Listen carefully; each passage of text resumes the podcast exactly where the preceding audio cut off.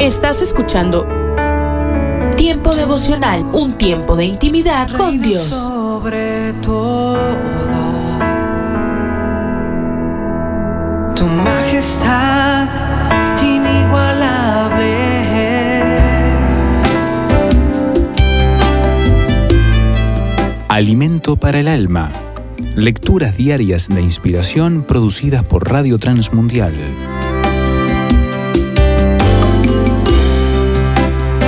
Dejando la hipocresía. Cuenta una fábula que había una vez en cierto bosque un camaleón que siempre andaba cambiando de color. Lo peculiar era que no lo hacía solamente cuando tenía que defenderse de algún posible atacante, sino todos los días y cada vez que se cruzaba con otro animal a fin de hacerse amigo de ellos. Cuando se encontró con un loro, imitó el color del loro y así lo hizo con todos. Un buen día el camaleón enfermó y tuvo que pedir ayuda a los animales del bosque. Pero por causa de su enfermedad ya no podía cambiar de color. Entonces estaba todo el tiempo con su color gris. Los animales se asustaban al verlo porque no lo conocían. Así que entendió que no era bueno aparentar lo que uno en realidad no es. La mayoría de nosotros tenemos la tentación de querer impresionar a otros aparentando lo que no somos en realidad y haciendo creer que tenemos lo que no tenemos. El apóstol Pedro coloca una lista de actitudes que debemos tirar en el barril de la basura espiritual y entre ellas la hipocresía. Por otra parte, hasta la misma iglesia ha caído en la actitud del camaleón de imitar al mundo para ganárselo. Y eso hace que la gente se espante de la iglesia mundana y extraña en lugar de acercarla a ella. He visto a gente no cristiana asustados con la mundanalidad de la iglesia como dice el dicho popular que por hacer una gracia nos sale una morisqueta. La hipocresía nos hace quedar mal ante Dios y ante la gente. Seamos genuinos. Meditación escrita por Carlos Perdomo, Aruba.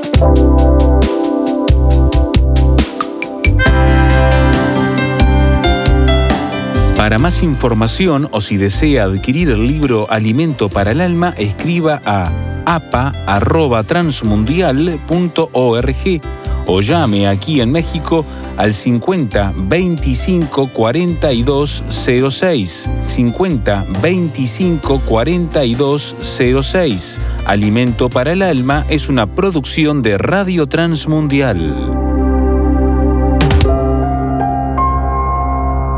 ¿Cómo te consoló Dios en momentos de tristeza? ¿De qué modo querría utilizarte para que consueles a otros que sufren hoy?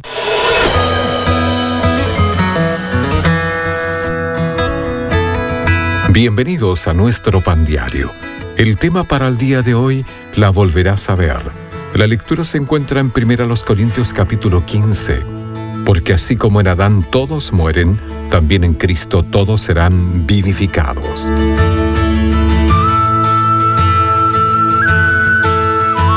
Mientras empujaba una silla cerca de la cama de mi amiga, la habitación del centro de cuidados especiales estaba oscura y en silencio.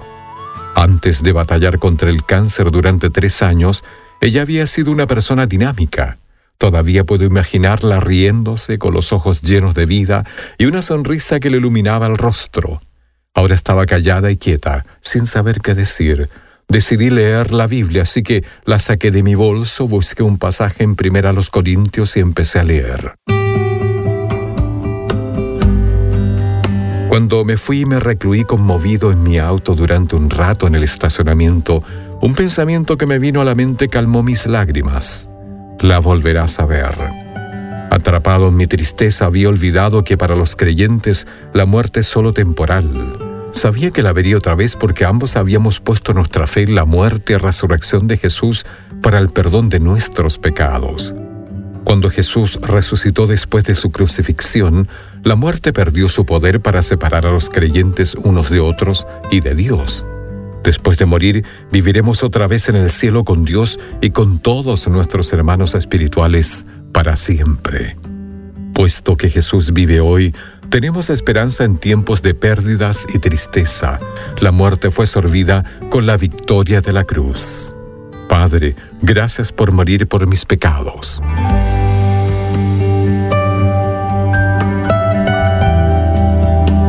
Para tener acceso a más información y otros recursos espirituales, visítenos en www.nuestropandiario.org. para mi familia.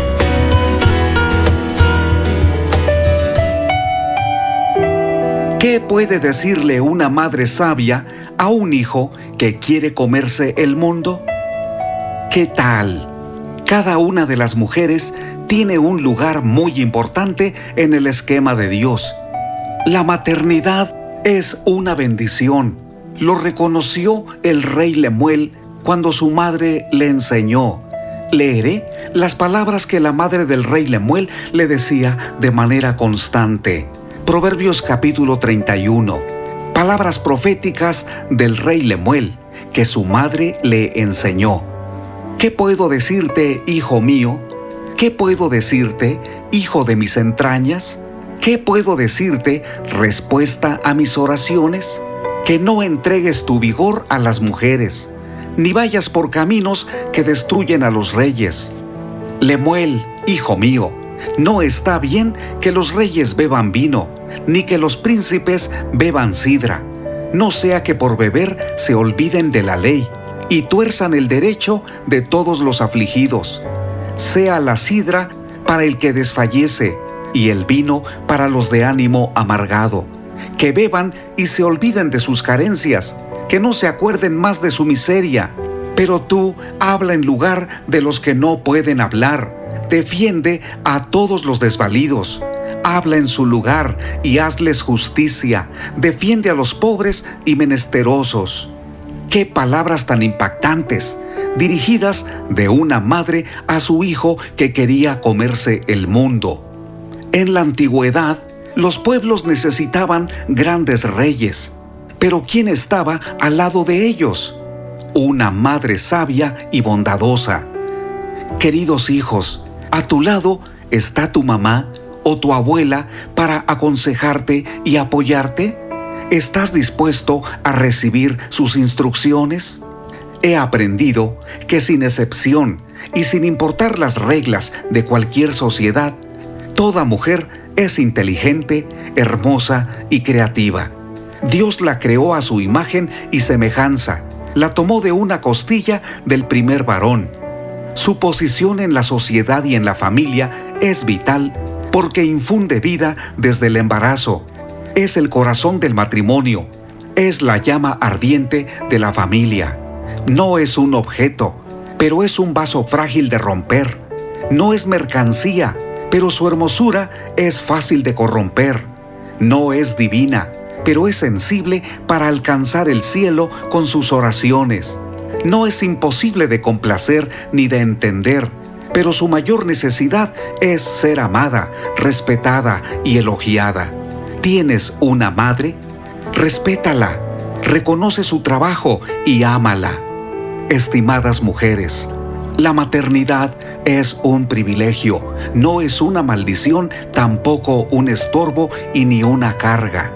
La Biblia dice que los hijos son herencia del Señor por tanto, cuando tus niños crecen y tus adolescentes son traviesos y los jóvenes quieren comerse el mundo, allí debes estar para orar por ellos, para impulsarlos, para corregirlos, para mostrarles el camino de buscar a Dios.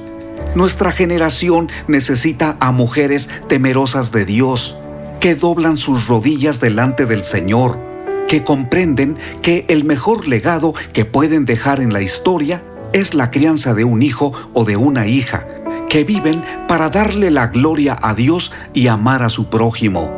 Si Dios te dio el privilegio de ser mujer, ser madre, ser hija, ser abuela.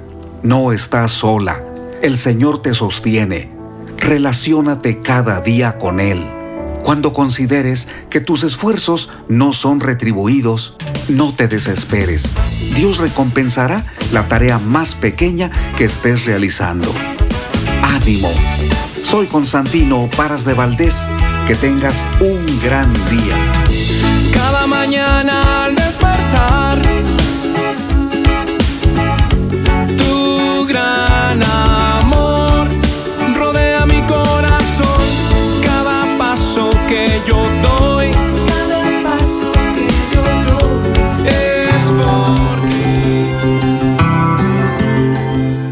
Somos mujeres de esperanza. Unidas elevamos nuestras voces al Señor, orando por nuestro mundo.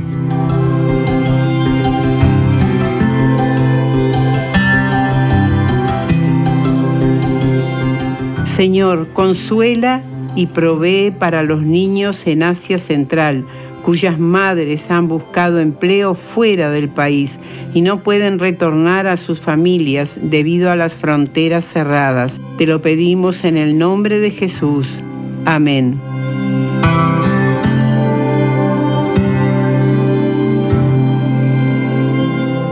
Descarga el boletín de oración con todas las peticiones del mes, artículos adicionales para sembrar esperanza en o solicítalo por WhatsApp al signo de más 598 91 610 610.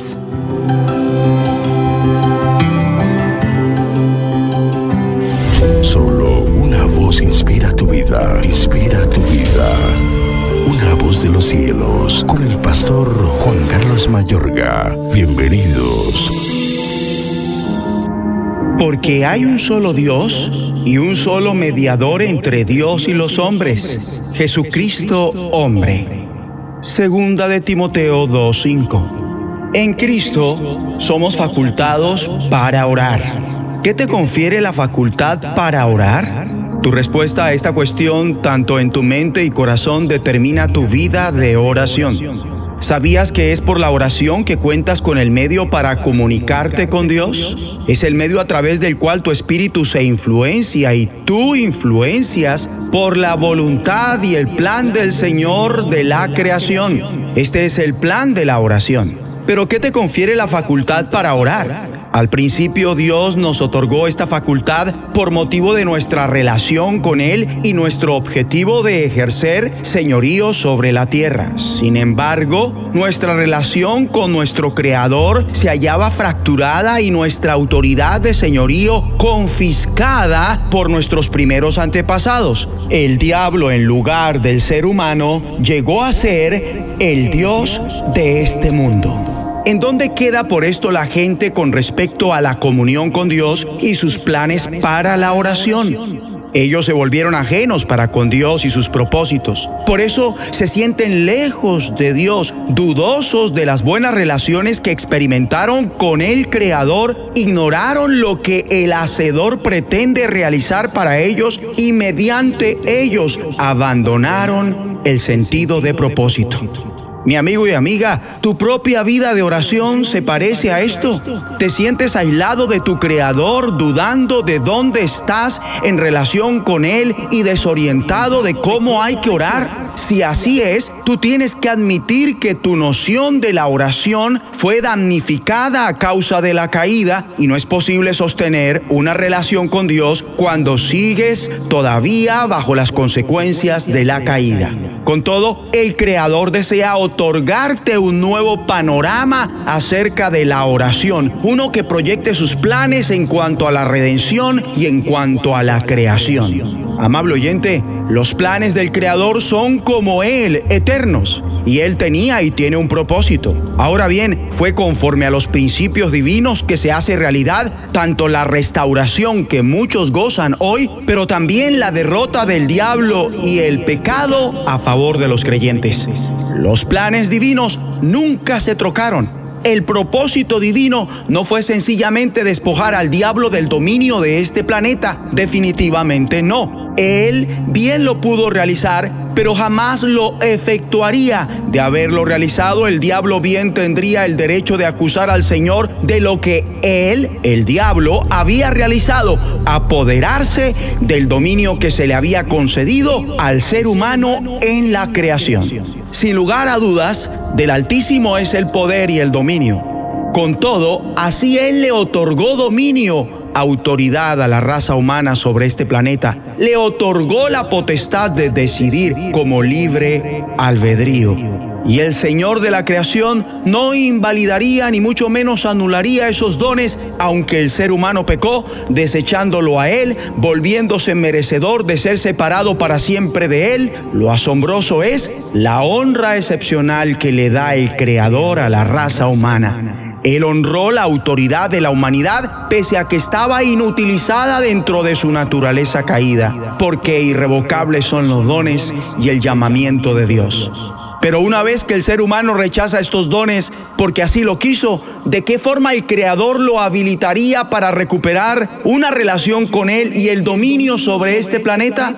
El pecado del ser humano debía ser confrontado y cada ser humano debe querer volver a su Hacedor y trabajar a la par con Él porque lo quiere. Nada de esto es una realidad de no ser por Jesucristo ni separados de Él. En Cristo lo imposible, restaurar a la humanidad, fue posible. Así que el eterno propósito divino se hace posible con la venida de Cristo y únicamente mediante Jesucristo somos establecidos a nuestros planes en Dios y tenemos la facultad para orar con autoridad. Estas son las consecuencias de la obra redentora de Cristo a nuestro favor. Oremos juntos. Abba Padre, te agradecemos por la redención que es en Cristo Jesús. Dejo de estar bajo los efectos de la caída y me pongo bajo los efectos de la redención. Ayúdame para aplicar la redención de Cristo a mi vida de oración. Reconozco la restauración que obtuvo Jesús de Nazaret con y entre mi relación contigo y tus propósitos de dominio. Ni el diablo ni el pecado tienen dominio sobre mí. Ahora tengo autoridad y entrada a ti en el nombre de Jesucristo. La voz de los cielos, escúchanos, será de bendición para tu vida. De bendición para tu vida. Hola, ¿cómo te encuentras hoy? Me gustaría que por favor sacaras tu Biblia y fueras al libro de Efesio una vez más. Soy Dorothy y vamos a estar estudiando el capítulo 1 de Efesios. Aquella pequeña palabra continúa siendo resaltada, según el puro afecto de su voluntad, según las riquezas de su gracia, según su beneplácito, el cual se había propuesto en sí mismo conforme al propósito del que hace todas las cosas según el designio de su voluntad. Y una vez más vemos el uso de esta palabra, según la operación del poder de su fuerza, o según. Todo es por el Señor, todo es por la gracia, toda la gloria sea para Él. Podríamos simplemente seguir mirando estos asombrosos versículos, pero quiero que le demos una mirada a los siguientes. Versículo 22, Efesios 1. Él sometió todas las cosas bajo sus pies y lo dio a Jesucristo por cabeza sobre todas las cosas a la iglesia, la cual es su cuerpo, la plenitud de aquel que todo lo llena en todo. Tú formas parte del cuerpo de Jesucristo, haces parte de su iglesia. Jesucristo es el Señor, Él está por sobre todas las cosas, Él tiene el control completo de todas las cosas y tú eres parte de aquella iglesia. Es tan emocionante poder comprender esto, pero quiero que continuemos y veamos en el capítulo 2 que aun cuando alguna vez estuvimos lejos, ahora estamos cerca por la sangre de Cristo. Estamos en un cuerpo y con un espíritu. Aun cuando alguna vez pudimos habernos llamado forasteros y extranjeros, ahora estamos en Él. Somos erigidos en Él en el mismo edificio en el cual la principal piedra del ángulo es Jesucristo mismo. Hay un versículo en el cual sentí que era importante hacer hincapié. Versículo 22. Hemos sido edificados para morada de Dios en el Espíritu. No estamos aislados. Es increíblemente importante que encuentres personas que aman y conocen al Señor. Necesitas tener comunión con ellos. Necesitas compartir la palabra de Dios con ellos. Necesitan orar juntos. Necesitan llevar las cargas del uno mutuamente y exhortar y animarse unos a otros. Eso es lo que quiere decir pertenecer a su familia aquí abajo. Esto nos demuestra que como nuestra vida ahora está en Jesucristo, nosotros nos refugiamos en Dios. En el capítulo 3 de Efesios, el propósito de la iglesia es un misterio absoluto. El misterio es ahora un secreto abierto, ya que aquí como su iglesia, todos lo debemos a su gracia y la obra efectiva de su poder dentro de nosotros. Se nos muestra que ante los mismos lugares celestiales podemos permanecer conforme al propósito eterno que hizo en Cristo Jesús nuestro Señor. ¿Cuál es el propósito? En quien tenemos seguridad de venir ante Él. ¿Sientes que no puedes venir ante Él debido a, tu pecado y tu necesidad? Si conoces y amas al Señor Jesús, confiésale estas cosas. Acude a Él y dile, Señor, soy parte de tu familia, tú me amas, tú me quieres, deseo tener contigo una relación abundante y gloriosa. Quiero postrarme ante ti incluso ahora. Mientras haces esto, quiero que comprendas que formas parte de una familia en el cielo y en la tierra, la cual toma su nombre gracias a nuestro Señor y Salvador Jesucristo. Él te ha dado aquel amor abundante a través de esta familia. Ese amor hace posible que su poder sea liberado en cada situación. Ese amor te habilita para amar a esa persona que te ha hecho algo terrible o quizás para amar a esa persona que se metió en tu casa a robar, o a quien abusó de ti, o a esa persona que mató a tu hijo. ¿Cómo es esto posible? Esto no es posible debido a la manera en la que te sientes, sino gracias a que en la cruz Cristo perdonó a aquellos que lo pusieron allí y perdonó a quienes causaron que Él fuese crucificado y perdonó a aquellos como tú y yo que fuimos responsables por su muerte. Él nos ama y Él quiere amar a través de nosotros y Él por medio de este amor quiere recibir la gloria. Y escríbeme, mi correo electrónico es dorothy@transmundial.org. Me gustaría mantener contacto contigo. Hazlo hoy mismo. Escucha de lunes a viernes a partir de las 6 a.m. Tiempo devocional, un tiempo de intimidad con Dios. Somos Rema Radio. 10 años contigo. 10 años impactando tu vida. Rema Radio. Gracias por tu preferencia. Impactando tu vida con poder.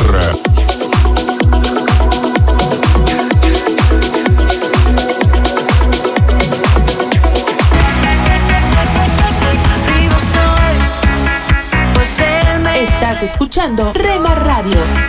Mis ojos se Transmitiendo desde Jalisco, México. Ahora yo puedo ver. Impactando tu vida con poder.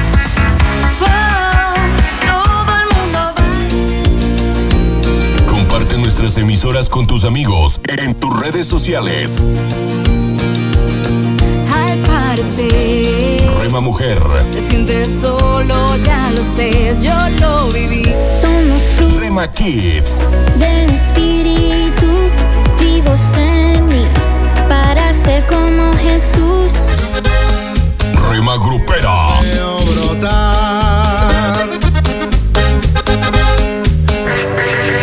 Juvenil. es tu amor, infinito como el cielo es tu amor. Oh, qué precioso es tu amor. Rema Mariachi.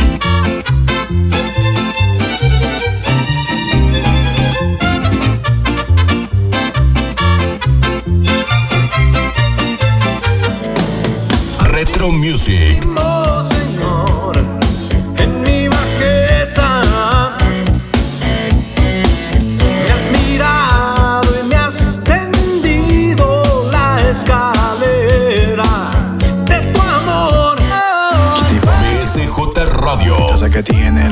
Partido, señorita. Estoy seguro de que sabe lo que quiere, pero no sabe lo que necesita. Mercedes, te diré lo que sucede. A tu corazón cualquiera accede. Y así no se puede. Guárdala en cuatro paredes y pon de guardián al que todo lo puede. Tu corazón no es de cartón. Rema Instrumental.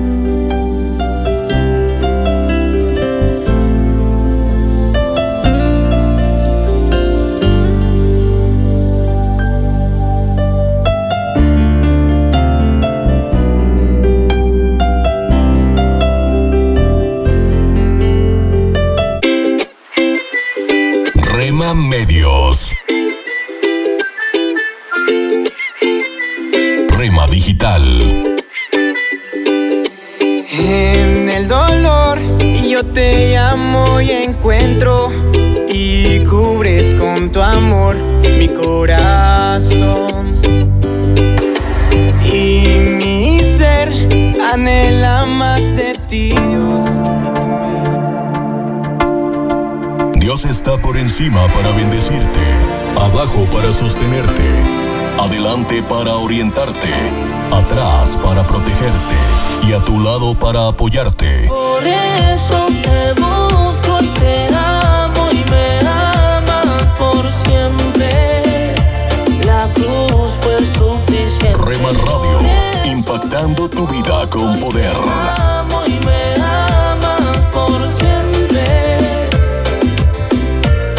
Fue suficiente. Si del mundo estás cansado ya, si del diablo te quieres. ¿Quieres formar parte del equipo de locutores de Rema Grupera? Envíanos un mensaje a remadigital 1970 arroba gmail.com.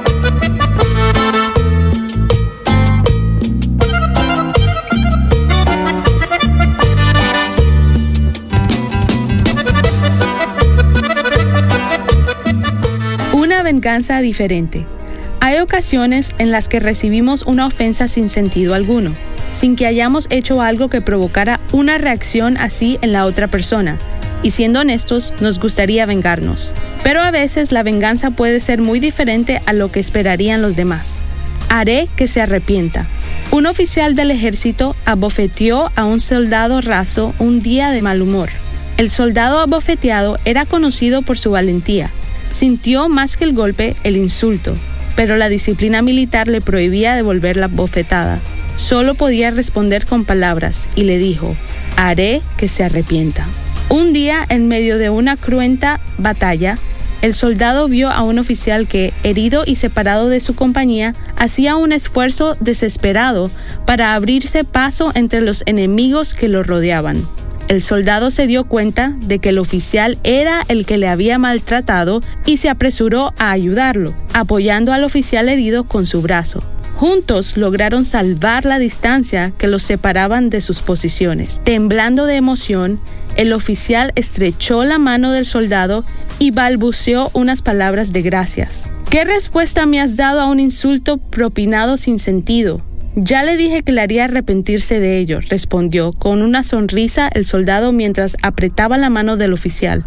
Se dice que desde entonces fueron grandes compañeros. No respondas igual que los demás.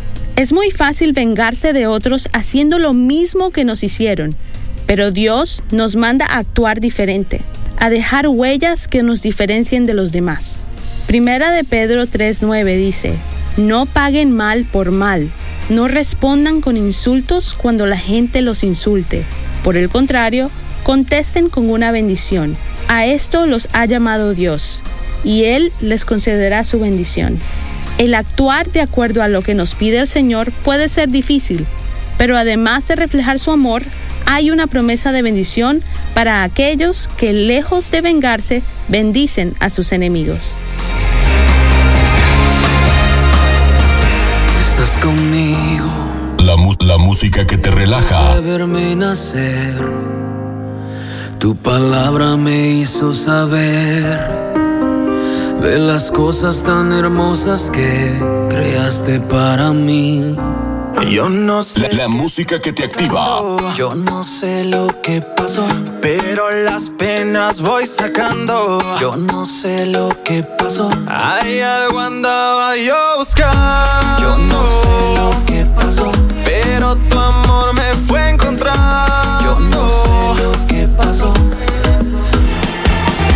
24 horas para ti. Sobre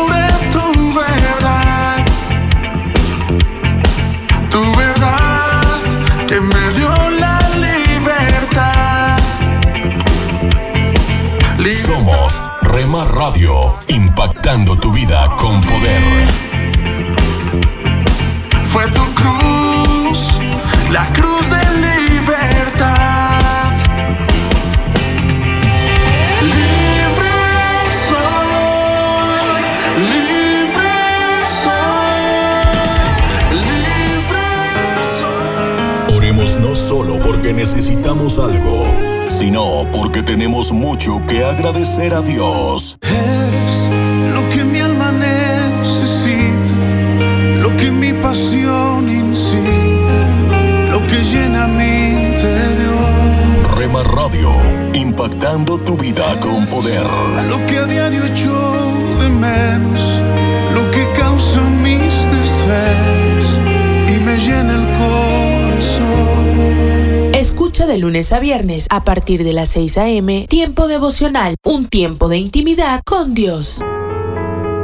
Estás escuchando Tiempo devocional, un tiempo de intimidad con Dios. Sobre todo,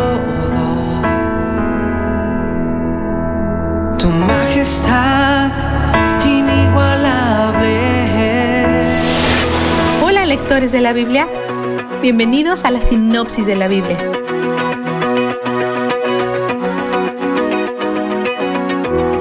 Desde que Samuel ungió a David como rey, la vida solo se ha vuelto más dura para él, por lo que vuelve sus palabras hacia Dios. En el Salmo 17 afirma que sus labios están libres de engaño. Hemos visto su patrón de mentirle a Aquís, aunque eso puede considerarse aceptable según los estándares de tiempos de guerra. Pero David no dice ser moralmente perfecto, dice que es inocente de las cosas de las que Saúl y probablemente otros lo han acusado. En este caso, Saúl es el mentiroso. David confía en que Dios vendrá a su rescate y reconoce formas sutiles que Dios ya lo ha hecho. Él dice, en cuanto a las obras de los hombres, por la palabra de tus labios yo me he guardado de las sendas de los violentos. Esto ha sido cierto para él con Nabal y dos veces con Saúl. El versículo 10 en particular recuerda su encuentro con Nabal. Han cerrado su insensible corazón y profieren insolencias con su boca. Afirma que los hombres mundanos a menudo ven beneficios en esta tierra. Tanto Saúl como Nabal ciertamente lo vieron, pero es todo lo que obtendrán. Ellos no tienen un tesoro eterno. David sabe que la presencia del Señor es el único lugar donde existe la verdadera plenitud. En el Salmo 35 las oraciones de David toman un giro militar. Él usa imágenes de batalla, algunas de ellas son literales, algunas son espirituales y algunas incluso pueden ser ambas. Por ejemplo, le pide al Padre que envíe al ángel del Señor, probablemente Dios el Hijo, a su rescate. A veces cuando aparece el ángel del Señor está ahí para dar protección contra los enemigos o como una fuerza en la batalla. Si bien es cierto que Dios el Hijo es gentil y humilde cuando camina sobre la tierra, Él también es un guerrero. David habla de promesas de alabanzas futuras y se predica la verdad a sí mismo. Él sabe que Dios está atento a los necesitados y a los débiles, y el propio David ha demostrado características piadosas hacia sus enemigos cuando estaban enfermos y de luto. Pero ahora lo acusan falsamente, por lo que le pide a Dios que lo rescate. Si alguna vez has sido mal interpretado o tergiversado, probablemente puedas relacionarte con muchas de sus súplicas. Le pide a Dios que lo defienda de acuerdo con la justicia de Dios, no la suya, y por el nombre de Dios, no el suyo. David actúa con humildad mientras ora audazmente por justicia. Esto no es una contradicción, es confianza en el carácter de Dios. El Salmo 54 es sobre el encuentro de David con los habitantes de Sif, quienes lo han expuesto dos veces a Saúl. ¿Será difícil para él servirles bien cuando finalmente los gobierne? ¿Será difícil no guardar rencor? En el versículo 5 dice, y hará recaer el mal sobre mis adversarios. Por tu fidelidad, Señor, destruyelos. Parece que no solo quiere que sepan la verdad, sino que quiere que sean destruidos. Y por supuesto, algo de esto puede ser un lenguaje hiperbólico o exagerado, después de todo es poesía, así que tenemos que tomarlo de forma abierta. El Salmo 63 irradia confianza en Dios a pesar que se abre con anhelo. Es probable que David esté viviendo en el desierto cuando escribe esto y dice, Mi alma tiene sed de ti, todo mi ser te anhela, cual tierra seca, extenuada y sedienta. Él cuenta los días en que no vivía en el desierto, cuando podía adorar a Dios en el santuario. Recuerda esos días con cariño y nostalgia. La mayoría de nosotros tenemos fácil acceso a las comunidades cristianas y alguna iglesia en cada esquina. Pero David no tiene idea de cuánto tiempo pasará antes que pueda adorar a Dios de la manera que la ley requiere de él. Anhela el día en que puede participar en fiestas y ofrendas de sacrificios nuevamente, en lugar de ser un fugitivo y un desterrado. Vistazo de Dios. David se aferra a Dios, porque aunque está lejos del tabernáculo, la presencia de Dios todavía está con él. En el desierto, cuando todo lo que Dios prometió parece imposiblemente distante, David sabe que Dios lo está defendiendo. El rey se regocijará en Dios. Todos los que invocan a Dios lo alabarán, pero los mentirosos serán silenciados. 63.11. Su fe se fortalece y sabe que estas tres cosas son ciertas. Una, será el rey porque Dios lo prometió. Dos, Dios es confiable y digno de alabanza y puedes apostar tu vida en eso. Y tres, al final, ese Dios digno de confianza y alabanza obrará justicia. En el páramo del desierto de David, él abre su boca seca para alabar a Dios. David sabe que Él es donde el júbilo está. La sinopsis de la Biblia es presentada a ustedes gracias a D-Group, estudios bíblicos y de discipulado que se reúnen en iglesias y hogares alrededor del mundo cada semana.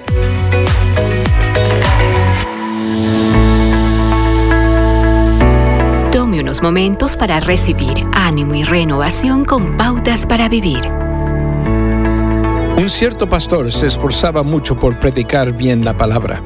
Pero alguien en la congregación no tenía simpatía para el predicador, entonces el pastor recibía notas anónimas en el plato de la ofrenda.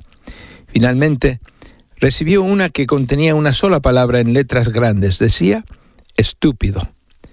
Eso era todo. La próxima semana el pastor anunció, Últimamente he recibido varias cartas de personas anónimas, pero la semana pasada recibí una en la que solamente constaba la firma y olvidó escribir la carta.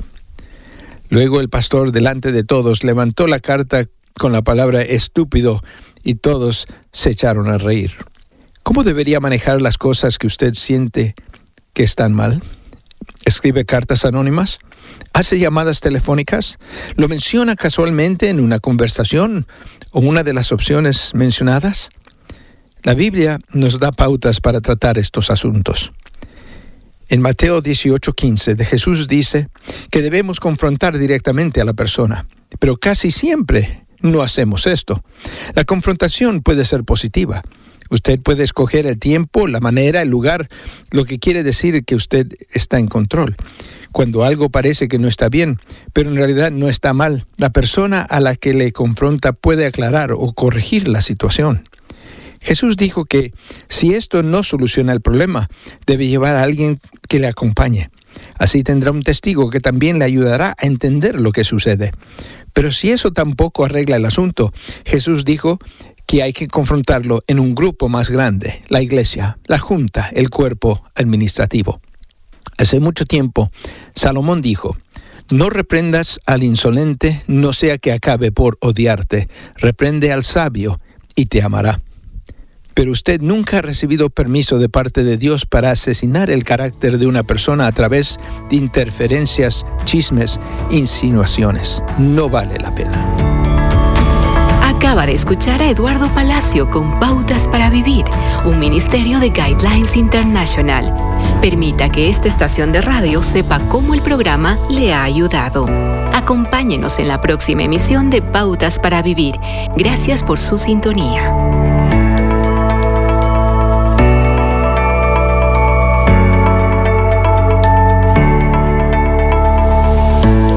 Hola, te saluda Johnny Erickson Tara. Siempre me he preguntado cómo se habrá sentido el apóstol Pedro después de intentar disuadir a Jesús de ir a la cruz, cuando Jesús le respondió, Quítate delante de mí, Satanás, eres una piedra de tropiezo para mí. Ay, eso tuvo que haberle dolido, pero lo que me inspira de Pedro es que aprendió de sus errores él nunca sintió resentimiento por la reprensión o corrección de Dios. No importa cuántas veces Pedro cometió un error, nunca se rindió. Winston Churchill dijo una vez, el éxito no es definitivo y el fracaso no es fatal. El coraje para seguir adelante es lo que cuenta. Y ahí lo tienes. Cuando el Espíritu Santo te reprenda, no te sientas resentido. En su lugar, sigue el ejemplo de Pedro Aprende de tus errores y coge valor para seguir adelante. Presentamos La Buena Semilla, una reflexión para cada día del año. La buena semilla para hoy se encuentra en Hechos 17 versículos 30 y 31. Dios manda a todos los hombres en todo lugar que se arrepientan, por cuanto ha establecido un día en el cual juzgará al mundo con justicia, por aquel varón a quien designó dando fe a todos, con haberle levantado de los muertos. La reflexión de hoy se titula ¿Hago lo que quiero? Hago lo que quiero cuando quiero esta inscripción en una tumba describe sin duda la personalidad del difunto. Revela un carácter voluntario e independiente que no se somete a otra autoridad diferente a la suya y que quiere realizar todos sus deseos, pero también nos muestra que la voluntad del hombre tiene sus límites. Un día la vida se detendrá y entonces nuestra suerte eterna dependerá solo de la actitud que hayamos tenido respecto a la voluntad de Dios. La Biblia nos recuerda que Dios ahora manda a todos los hombres en todo lugar que se arrepientan. Cree en el Señor Jesucristo y serás salvo, dice Hechos 16, 31. Es el único medio de salvación propuesto por Dios. No hay otro, y debemos aceptarlo si queremos escapar al juicio y vivir felices en la eternidad. Los que sean condenados lo serán porque no quisieron creer. Jesús dijo a los que contendían con él, No queréis venir a mí para que tengáis vida, la vida eterna. Juan 5:40. La voluntad personal del hombre es un obstáculo para la fe necesitamos aprender la sumisión que toda criatura debe a su Creador. Dice la Biblia, el que cree en el Hijo tiene vida eterna, pero el que rehúsa creer en el Hijo no verá la vida, sino que la ira de Dios está sobre él. Juan 3:36. El mundo pasa y sus deseos, pero el que hace la voluntad de Dios permanece para siempre. Primera de Juan 2.17.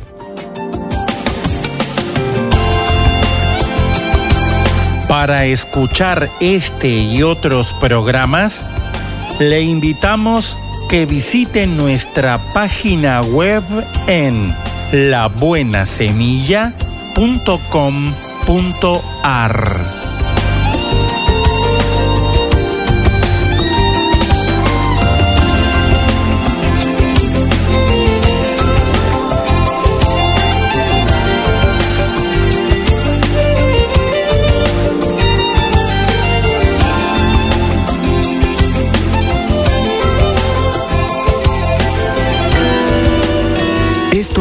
la palabra para ti hoy. Y la La palabra para ti hoy es viejas voces, escrita por Bob Gass. En 2 de Corintios 5, 21 leemos, para que fuésemos hechos justicia de Dios en él. Gandhi dijo en una ocasión, me rehúso a permitir que alguien se pasee por mi mente con los pies sucios. Sin embargo, eso es precisamente lo que hacemos cuando escuchamos a las viejas voces de condenación. Un autor reconocido escribió, hay distintos tipos de acusaciones negativas. No eres tan espiritual como debieras ser. No te esforzaste lo suficiente la semana pasada. Dios no puede bendecirte a causa de tu pasado. Pero todas esas acusaciones son mentiras. No tenemos que vivir condenados cuando cometemos errores. Hasta Pablo lo dijo, no hago el bien que quiero, sino el mal que no quiero, en Romanos 7:19. Hay tiempo para arrepentirse, pero también para liberarse de la acusación y seguir adelante. La Biblia lo dice así, manténganse protegidos por la coraza de justicia, en Efesios 6:14. La coraza cubre tu corazón, el centro de tu ser, la forma en que piensas y sientes acerca de ti mismo. Si estás pensando, ah, no tengo futuro, me he equivocado demasiadas veces, Dios no puede complacerse conmigo, es el acusador y Él no tiene autoridad sobre ti. El Señor dijo que Él ha sido expulsado, como leemos en Apocalipsis 12:10. Por lo tanto, mantente firme y recuérdale que al que no conoció pecado, por nosotros lo hizo pecado, para que nosotros fuésemos hechos justicia de Dios en él. Como todos, lo más probable es que hayas cometido una buena dosis de errores. Todos somos imperfectos, pero posicionalmente Dios te ve en Cristo y por ende estás completo y eres justificado y aceptado. Condicionalmente eres una obra en proceso y Él no se va a rendir contigo. Pan dulce para la vida. Reflexiones con Carmen Reynoso. Una oración que transforma su vida o la de los suyos es la que Pablo hizo a favor de los hermanos en Cristo que estaban en Colosas para que andéis como es digno del Señor, agradándole en todo, llevando fruto en toda buena obra y creciendo en el conocimiento de Dios. Amigo oyente, empiece orando para que usted y sus seres queridos conozcan al Señor y anden como es digno, agradándole, dando buen testimonio, haciendo buenas obras y bendigan a los que les rodean y que sigan creciendo en el conocimiento de Dios. Y ore también pidiendo no solo conocimiento, sino el poder para vivir esa vida fructífera y feliz para con Dios y los hombres. Poder no humano, sino poder divino. Esta es una oración que Dios contesta y que cambia la vida. Empecemos orando sin cesar, creyendo. Así bendeciremos al mundo y seremos bendecidos. Pan dulce para la vida. Reflexiones con Carmen Reynoso. Somos Remar Radio. 10 años contigo. 10 años impactando tu vida. Remar Radio, gracias por tu preferencia. Impactando tu vida con poder.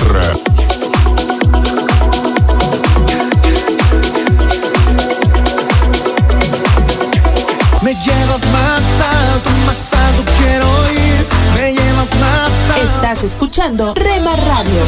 Me llevas más alto, más alto. Transmitiendo desde Jalisco, México. Impactando tu vida con poder. Estás escuchando lo mejor de la música. Esta es tu música. Esta es tu radio. En Rema Radios. Nunca dejes de orar, porque la oración es el camino que te conecta a Jesús. Milagroso, abres camino, cumples promesas, luz en tinieblas, mi Dios, así eres. Rema Radio, impactando tu vida con poder. Milagroso, abres camino, cumples promesas, luz en tinieblas, mi Dios, así eres tú.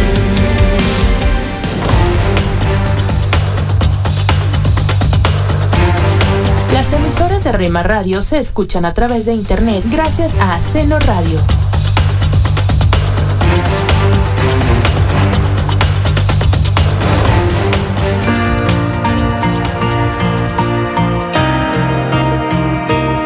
Invitamos a escuchar la programación especial para los varones de lunes a viernes de 8 a 9 pm. Yo no temeré a tu lado. Rema Radio, transmitiendo desde Jalisco, México, impactando tu vida con poder.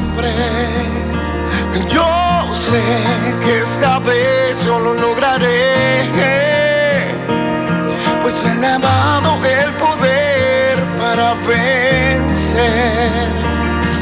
Y aunque pase por valle de sombra o de muerte, aunque mil y diez mil caerán a mi lado, a mí no llegarán. Búscanos en Facebook, Facebook, www.facebook.com, diagonal Rema Radios MEX. www.facebook.com, diagonal Rema Radios MEX.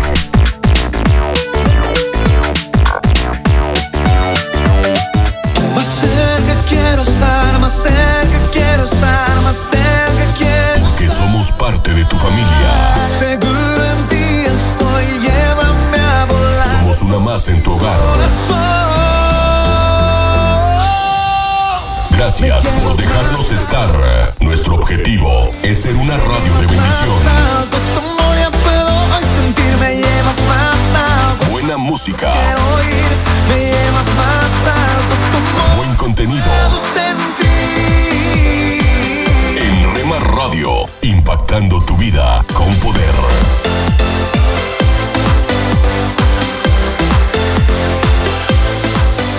Escucha de lunes a viernes a partir de las 6 a.m. Tiempo devocional, un tiempo de intimidad con Dios. Estás escuchando Tiempo devocional, un tiempo de intimidad con Dios. Sobre todo, tu majestad inigualable. Lecturas diarias de Unánimes. La lectura de hoy es tomada del Evangelio de Mateo. Allí en el capítulo 9 vamos a leer desde el versículo 11 hasta el versículo 13, que dice,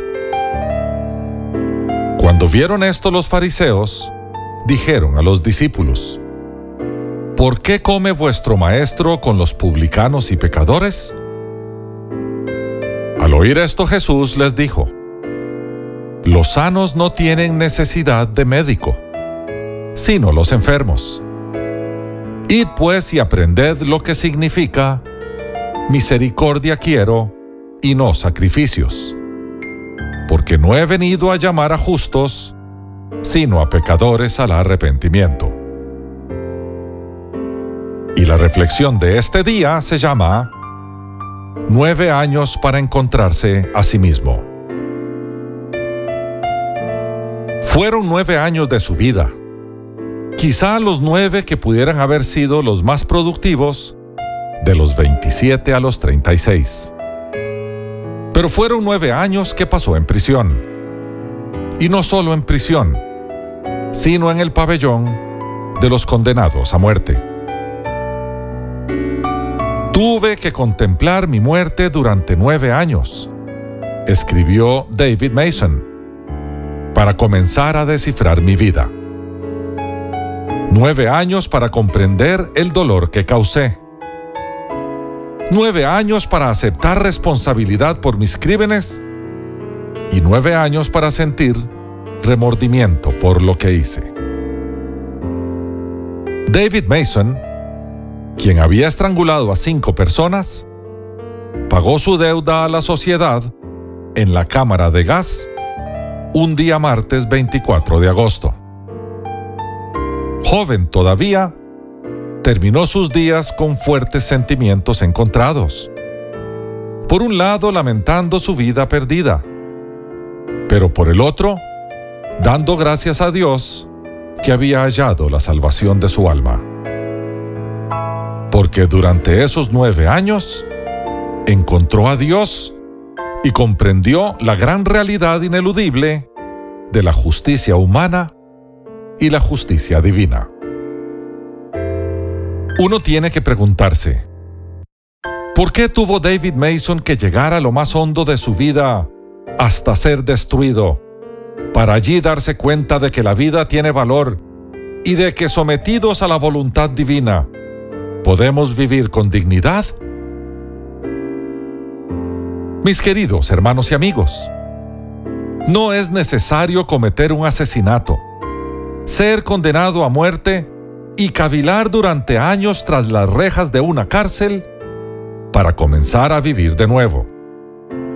En cualquier lugar y en cualquier momento, podemos recapacitar y decidir someternos a la voluntad de Dios para disfrutar de la vida al máximo. Todos nuestros problemas vienen como resultado de descuidar las leyes morales de Dios. No codiciarás, no hurtarás, no darás falso testimonio, honra a tu padre y a tu madre, no cometerás adulterio y no matarás, son leyes que se aplican a toda persona de todo tiempo y de todo lugar. Siempre que cualquier persona sea quien sea, tenga el trasfondo que tenga, viva donde viva y crea lo que crea, quebrante una o más de estas leyes, sufrirá las consecuencias. Aunque no quiera aceptarlas como ordenanzas divinas, como quiera, si las infringe, sufrirá las consecuencias. ¿Acaso tenemos que llegar a la cámara de gas para descubrir esa clara y visible verdad? No tenemos que esperar hasta estar en el lecho de muerte para arrepentirnos. Cuando entregamos nuestra vida a Jesucristo, Él implanta sus divinas leyes en nuestra vida e implanta en nosotros el deseo y la fuerza para cumplirlas. Dios te bendiga.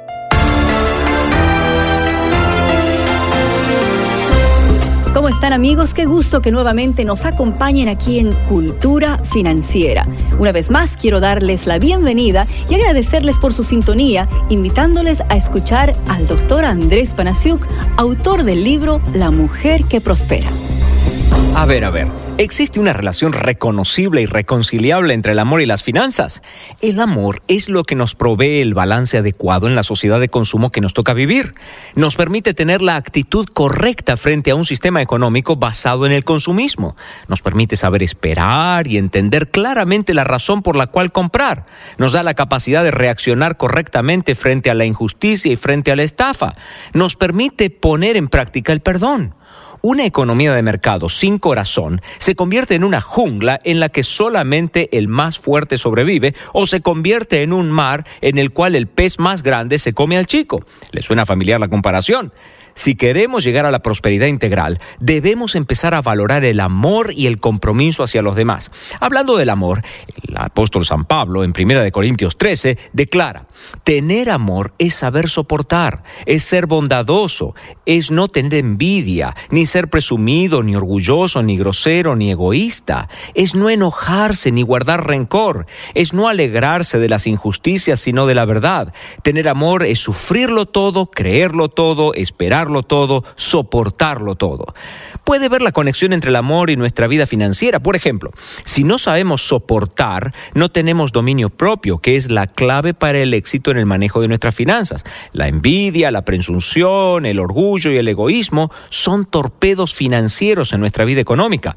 Puede que estemos haciendo todo lo demás correctamente y estemos luchando exitosamente la batalla en la superficie financiera de nuestras vidas, pero estos torpedos de la envidia, la presunción, el orgullo, se acercan silenciosamente por debajo de la superficie y de un solo golpe lo destrozan todo. Nadie puede ser 100% efectivo con una carga emocional como por ejemplo la de enojarse y el guardar el rencor. Si no aprendemos a perdonar y a dejar esas cargas en el pasado, nunca podremos disfrutar de la prosperidad integral porque ella implica no solamente el éxito en lo financiero, sino también el éxito en la vida personal, en la vida familiar y en la vida interior. La bondad y el buen trato hacia los demás, eso de no ser grosero, el sentido de justicia y un carácter perseverante, como eso de sufrirlo todo, creerlo todo, esperarlo todo, soportarlo todo, nos permitirán crear un ambiente para que nos ocurran las cosas positivas de la vida, para recibir ayuda de los demás en el momento de necesidad, para recibir la mano amiga que nos llevará hacia arriba cuando menos lo esperamos, para recibir las bendiciones de Dios. El amor es una decisión, no es solamente un sentimiento. Si el amor no fuera una decisión, nunca se nos diría ama a tus enemigos. En realidad lo que siento por mis enemigos es odio, ¿no es cierto? Pero si los amo es porque he decidido hacerlo. Amar es un verbo, no es un adjetivo ni un sustantivo, es una acción. El amor es una decisión de nuestra voluntad. Aprender a amar a pesar de no solamente refleja el carácter de nuestro creador, sino también es esencial para sentirnos realizados como personas. Entonces, para alcanzar la prosperidad integral debemos aplicar los principios del amor a nuestras finanzas. Y antes de despedirnos, déjeme hacerle una pregunta. ¿Usted sabe cuál es el problema más grande que tienen las mujeres? Bueno, la respuesta no la dije yo, la dijo el doctor Panasiuk en uno de sus últimos libros y se la dejo de tarea para que pueda adquirirlo. El libro es La mujer que prospera. Puede pedirlo en su librería favorita. Bueno amigos, llegó el momento de despedirnos, pero espero que nos acompañen nuevamente cuando retornemos en esta misma emisora con más cultura financiera. Soy Milenka Peña y a nombre de todo el equipo de producción quiero darles las gracias por su sintonía. Hasta la próxima. Encuentra artículos y consejos, además de información de eventos en nuestra página de Facebook. Búscanos como Cultura Financiera. Nuestra perrita se entretenía fácilmente con una botella plástica. Lo descubrimos accidentalmente cuando una botella de refresco cayó al piso. La perrita se abalanzó sobre la botella, la agarró con la boca y la sacudió ferozmente. A una distancia de tres habitaciones notabas que estaba peleando con ella, porque la tiraba al aire, luego trataba de atraparla con la nariz y terminaba rebotando por toda la cocina. Tenías que verla diez minutos después, tirada sin aliento en el piso, una masa de pelo, totalmente cansada por esa pelea con una botella de plástico. Era sorprendente la cantidad de energía que ponía en una batalla que no era importante. Hoy quiero tener una palabra contigo acerca del tema, la indignación máxima. Nuestra palabra para hoy de la palabra de Dios en 2 a Timoteo capítulo 2 versículo 4 en el Nuevo Testamento dice, Ningún soldado que quiera agradar a su superior se enreda en cuestiones civiles. En realidad, la palabra en el idioma griego es pragmatas o pragmática. No te ates ni te involucres en la pragmática de la vida, en los detalles. No hay guerras de botellas de plástico ni pequeñas batallas para un soldado en el ejército de Jesús. De hecho, la misión está en el versículo 2. Lo que me has oído decir en presencia de muchos testigos, encomiéndalo a creyentes dignos de confianza que a su vez estén capacitados para enseñar a otros. En otras palabras, tu misión es pasar el Evangelio que te fue transmitido. La batalla número uno es la batalla por las almas eternas de las personas. Se supone que un soldado de Jesús debe enfocarse en esa batalla como lo hizo Jesucristo. Los cristianos de hoy se involucran en muchas batallas inútiles. Por ejemplo, hay muchos presentadores de programas de entrevistas cuyos libros y programas siempre están de moda y la gente se intriga con ellos o se intrigan con las publicaciones de las personas en las redes sociales. Algunas son divertidas, otras articuladas, sus puntos de vista sobre temas morales y políticos son del gusto de muchos creyentes. Así que escucho a muchos cristianos hablando con entusiasmo sobre lo que su último héroe de las redes sociales, la radio o la televisión han hecho. Y tienen un gran poder para hacer que sus televidentes y oyentes se levanten en armas sobre cosas que están sucediendo políticamente. De hecho, después de décadas de ser políticamente pasivos, y yo he vivido ese periodo, los cristianos están poniendo mucha energía en pelear batallas políticas, de políticas públicas y de estilo de vida, y no es que eso sea malo. Algunas de ellas son muy importantes. En algún momento pasamos mucho tiempo tratando de que ciertos candidatos sean elegidos. Queremos detener ciertas tendencias y algunas ciertamente deberían detenerse. En mi país, por ejemplo, quieren que la oración vuelva a las escuelas. Son causas dignas, y si bien esas son batallas nobles, no son la batalla definitiva, porque no abordan la indignación máxima. Ezequiel capítulo 33 versículo 8 dice, cuando yo le diga al malvado, vas a morir, si tú no le adviertes que cambie su mala conducta, el malvado morirá por su pecado, pero a ti te pediré cuenta de su sangre. Dios piensa que la indignación máxima es cuando una persona creada a la imagen de Él termina pasando la eternidad sin Dios, perdida en el infierno porque tal vez uno de nosotros no le avisó. Eso sobrepasa cualquier otro problema.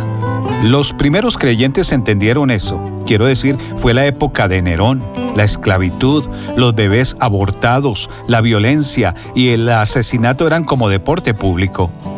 Pero no dedicaron mucho tiempo ni energía a manifestarse sobre esos problemas sociales.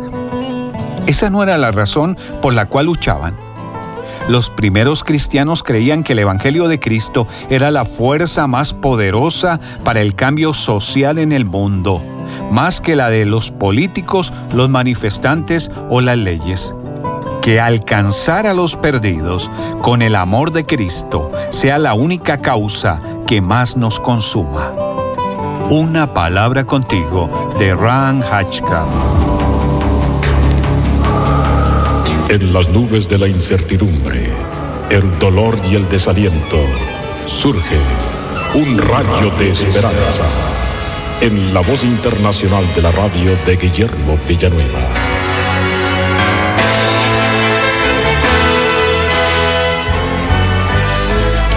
Al celebrar una campaña evangelística en la ciudad de Iquitos de la República del Perú, me hospedé en un hogar cristiano el padre, la madre y una pequeña niña de nueve años formaban esta familia.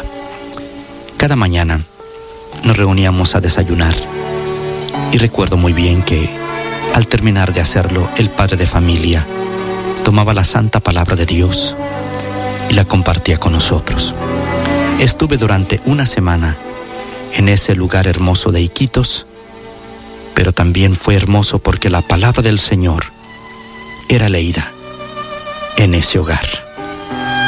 Estos esposos tenían paz entre ellos y mucho amor. Y esta hija estaba creciendo en un ambiente tan hermoso, el ambiente de la palabra de Dios. Por eso, mi estimado amigo, dice la palabra del Señor en Deuteronomio capítulo 11, versículo 18 y 20. Por tanto pondréis estas mis palabras en vuestro corazón y en vuestra alma, y las escribirás en los postes de tu casa y en tus puertas. En primer lugar, el Señor quiere que nosotros escribamos la palabra del Señor en los postes y en las puertas de nuestra casa. Una ocasión un padre visitó la casa de su hijo, una casa muy bonita, nueva, y el padre le dijo, nadie sabría si esta casa es de un hombre cristiano o no. No había nada en esa casa que dijera que allí habitaba Cristo Jesús. Es muy hermoso que sigamos lo que dice la palabra de Dios, que pongamos en nuestras puertas, en las paredes, la palabra escrita de Dios. Ahora hay muchos cuadros muy hermosos que contienen la palabra del Señor impresa, escrita o pintada, y no hay nada más hermoso que tenerla en las paredes de nuestra casa. Tengamos cuidado con los cuartos, las habitaciones de nuestros hijos. ¿Cómo están sus paredes? Hay algunas habitaciones que no parecen ser de un cristiano sino más bien de una persona que ama los placeres de este mundo. Pero qué hermoso es cuando un hijo o una hija cuelga un cuadro con la palabra del Señor. Esto cumple lo que dice la Biblia, que enseñaremos a nuestros hijos la palabra y que debe de estar la palabra de Dios también en nuestras paredes. Pero otra cosa que el Señor nos aconseja en este hermoso versículo es que debemos de poner la palabra del Señor en casa a través de la lectura y meditación de la palabra de Dios como familia. Yo quiero en esta hora recomendarte, mi estimado hermano en Cristo o hermana, que procures tener lo que se llama comúnmente el altar familiar. Que reúnas a tu familia todos los días, aunque sea un momento muy breve, para hacer lo siguiente. Lee una porción de las Sagradas Escrituras. También lee algún breve mensaje de algún libro de meditaciones que puedas conseguir en una librería cristiana. Después de esta lectura van a cantar algunos coritos, algún himno, para alabar al Señor como familia. Posteriormente, deben de presentarse las peticiones de oración ya sea uno o varios miembros de la familia, van a llevar al Señor delante de su presencia esas peticiones de oración, todos unidos de corazón y en un mismo espíritu, adorando y alabando al Señor. Mi estimado hermano o hermana, si tú no celebras el altar familiar en tu casa, yo te invito a que en este momento tomes la decisión de llevarlo a efecto y verás las bendiciones del Señor en abundancia en tu vida y en tu hogar. Esperamos que esta audición, un rayo de esperanza, haya penetrado en su corazón. Si en algo podemos servirle, por favor dirija su correspondencia a Guillermo Villanueva, apartado 77-335, México, Distrito Federal, 11200. Le invitamos para que nos sintonice a esta misma hora y por esta misma estación. Muchas gracias por la amabilidad de su atención. Un mensaje a la conciencia. Un momento de reflexión en la vida diaria. Escúchelo hoy en la voz de Carlos Rey. Mi gran afición por el fútbol comenzó durante mi niñez en Bogotá, Colombia. Recuerdo primero haber jugado en un equipo de la primaria en que vestimos un uniforme blanco porque nos llamamos Real Madrid. Y recuerdo posteriormente haber escuchado contar las mil maravillas de la época del dorado del Club Deportivo Los Millonarios. El maestro Adolfo Pedernera no solo dirigió ese equipo, sino que jugó, entre otros, con la saeta rubia Alfredo Di Stéfano, su excompañero del River Plate de Buenos Aires. Durante la década de 1950, a Millonarios se le conoció, por su calidad de juego y el color de su uniforme, como el Ballet Azul, término acuñado por el padre de la locución deportiva colombiana, Carlos Arturo Ruedase, a quien durante la siguiente década pasé incontables horas amenas escuchando en la radio.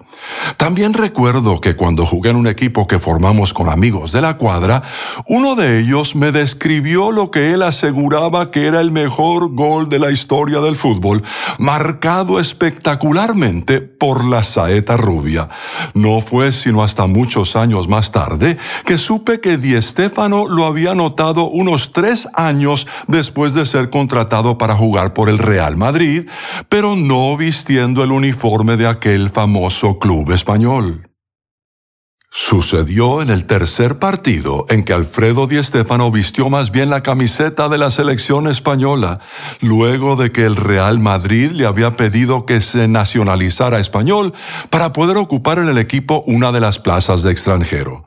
Así narra Eduardo Galeano, en su libro El fútbol a sol y sombra, el primer gol de aquel encuentro amistoso contra Bélgica que ganó España 5 a 0, jugado en Bruselas el 31 de marzo de 1957. Miguel madrugó a la defensa belga, se infiltró por la derecha y lanzó un centro. Di Stéfano se arrojó en plancha y desde el aire remató de taco al gol. Ian Hockey, en su obra titulada Alfredo Di Stéfano, la historia completa, explica que Miguel había subestimado la velocidad de Di Stéfano y el balón le llegó cuando estaba una zancada adelantado al esférico. Se había colocado cerca de la medialuna belga para rematar de cabeza, pero al tener el balón por detrás de él, su reacción instintiva fue levantar la pierna derecha y golpear el balón con la suela de la bota. Fue como un cañonazo, declaró su compañero de equipo Luis Suárez. Cuando aterrizó, después de saltar a un metro de altura, el balón había entrado disparado y rozando el poste izquierdo defendido por el portero belga. Si bien Galeano concluye que él tenía la costumbre de meter goles así, Di Stéfano mismo, en su autobiografía, lo califica diciendo, Creo que fue el mejor gol que hice en toda mi carrera, pero nunca lo he podido ver, ni siquiera tener una foto. Quiera Dios que a lo largo de nuestra carrera espiritual nos pase a cada uno lo contrario, que sean más bien los peores goles que hemos errado los que no volvamos a ver por haberle pedido a Él que nos quite la costumbre de errarlos así. Si desea recibir un mensaje a la conciencia a diario por correo electrónico, puede ingresar a nuestro sitio conciencia.net y suscribirse hoy mismo. Estás escuchando Tiempo devocional, un tiempo de intimidad con Dios. Sobre todo, tu majestad inigualable. Los caminos de mi rey. Estás escuchando Rema Radio. Transmitiendo desde Jalisco, México. Impactando tu vida con poder. Estás escuchando lo mejor de la música Esta es tu música. Esta es tu radio. en Rema Radios.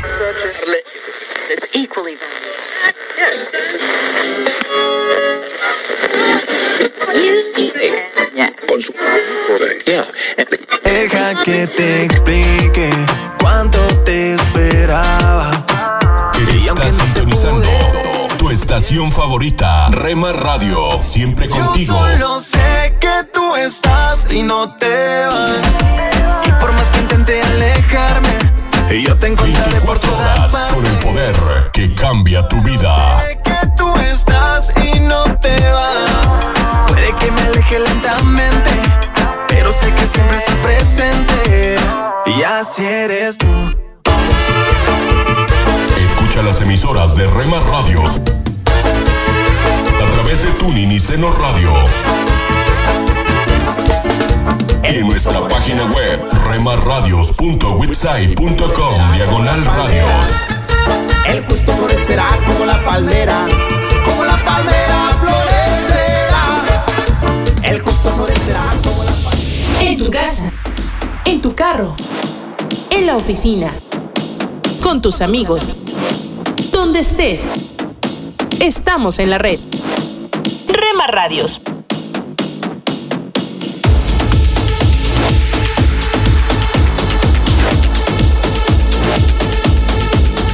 Rema Radios. Escucha de lunes a viernes a partir de las 6 a.m. Tiempo devocional, un tiempo de intimidad con Dios. Somos Rema Radio. 10 años contigo. 10 años impactando tu vida. Rema Radio, gracias por tu preferencia. Impactando tu vida con poder.